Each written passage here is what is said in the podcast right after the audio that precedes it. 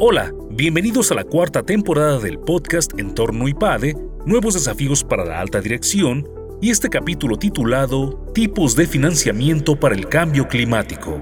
En este capítulo, Emiliano Odeta, director adjunto para México del Banco de Desarrollo Alemán, KfW, destaca la urgencia de atender el cambio climático y la conveniencia de apostar por proyectos que generan beneficios ambientales y económicos y cuáles son algunos de los tipos de financiamiento para materializarlos.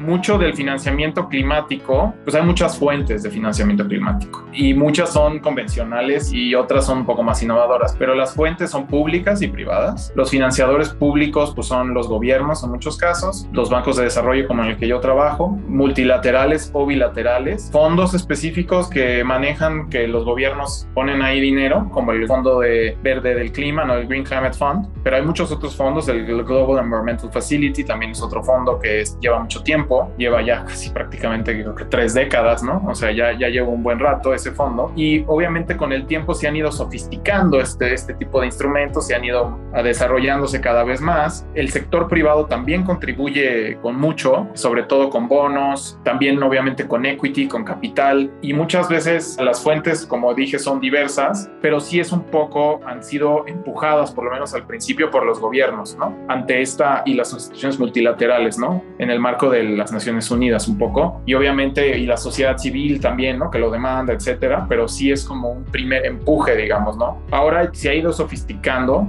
tenemos instrumentos desde equity, como mencioné, de deuda, tenemos instrumentos grants, ¿no? O sea, que son fondos perdidos, tenemos de todo tipo de instrumentos, los bonos verdes también, que las mismas empresas pueden acceder a financiamiento en los mercados de valores, tanto mexicanos como mundiales, para tal tener un portafolio de proyectos que son considerados como verdes. Y bueno, hay un abanico muy amplio de opciones que va desarrollándose con el tiempo y la idea es como tratar de, pues al final nuestro mundo, el mundo, pues funciona con recursos financieros y económicos ¿no? Y entonces es empezar a cambiar el modelo, digamos, a través de las finanzas. Al final, esa es la, la herramienta que tenemos, es una de las herramientas que tenemos para ir transformando, digamos, eso y hacer ese cambio. Muchísimos proyectos, ¿no?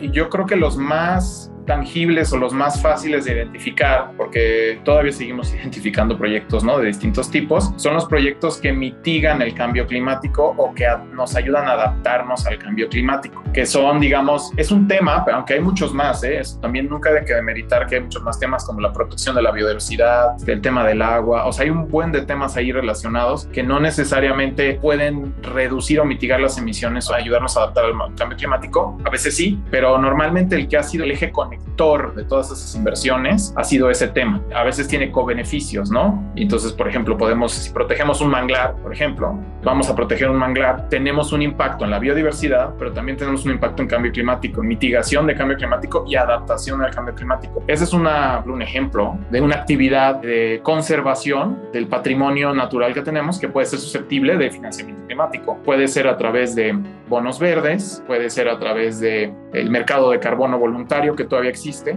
y pues hay muchas otras. Obviamente energía renovable es lo más conocido dentro de las inversiones, en volumen es de lo más grande también. Entonces si por ejemplo invertimos en una planta de energía renovable, podemos conseguir también bonos verdes, podemos conseguir financiamiento concesional a veces en algunos casos, es decir, financiamiento con tasas más bajas a veces eh, cuando la tecnología se está desarrollando o existen fondos específicos que se dedican a financiar este tipo de proyectos. El Project Finance famoso también, que es más convencional, podría también llegar a financiar este tipo de proyectos porque son muy grandes, pero puedes conseguir recursos un poquito más baratos para mejorar la estructuración del proyecto, por ejemplo. Los bonos verdes lo que tienen es un tema, yo diría que más reputacional que un beneficio en tasa. El único beneficio que sí se ha estudiado, que es bastante claro, cuando tú ofreces un bono verde hay una sobredemanda. Es decir, si tú quieres meterlo en el mercado, ese bono casi siempre se sobresatura y hay mucho más demanda que la oferta. Eso es un beneficio. Es decir, que vas a estar seguro que vas a obtener recursos. Obviamente depende de tu calificación, etcétera, pero sí hay un beneficio en el sentido de que hay instituciones que te pueden ayudar a obtener recursos. Eso si estás ante una necesidad, digamos, de obtención de recursos. Eso es muy muy bueno de los bonos verdes. Ahora, lo, lo, lo que sí es que viene con obligaciones. Hay, hay muchos estándares. Está el Comité de Finanzas Verdes en México. No es un ente regulador, pero digamos que es un ente que fomenta este tipo de inversiones y tiene ciertas reglas que tienes que seguir. También lo puedes certificar. Hay certificaciones internacionales como el Climate Bonds Initiative, por ejemplo, esa es de las más conocidas. Y esa certificación, básicamente tú tienes que pasar por un proceso de debida diligencia en donde tú necesitas un tercero, como Sustainability. Hay muchas más empresas terceras, digamos, como el Carbon Trust, Sustainability y otras, que lo que te hacen es que verifican qué es lo que vas a emitir, cuál va a ser el use of proceeds, o sea, el uso de esos recursos, eso sí tienes que declarar. Y a través de eso, si tú vas a decir, bueno, voy, yo voy a invertir en energía renovable, pues dices, nada, perfecto, sí está dentro de mi lista de los productos verdes y con eso tú puedes recibir los recursos. Lo que sí es que te tienes que comprometer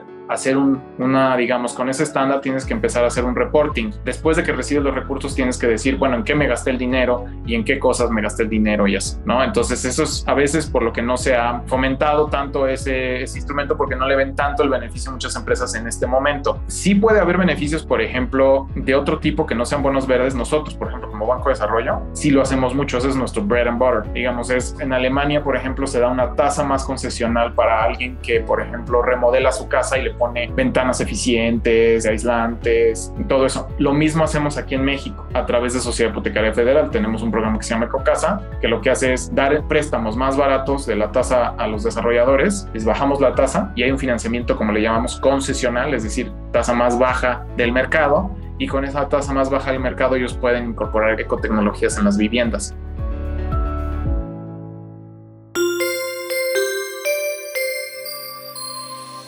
Suscríbete a nuestro canal de YouTube IPADE News Media y visita ipade.mx diagonal blog. En este canal encontrarás videos, artículos e infografías relacionadas con el mundo empresarial de la actualidad y no olvides compartir este contenido. IPADE, The World Calls.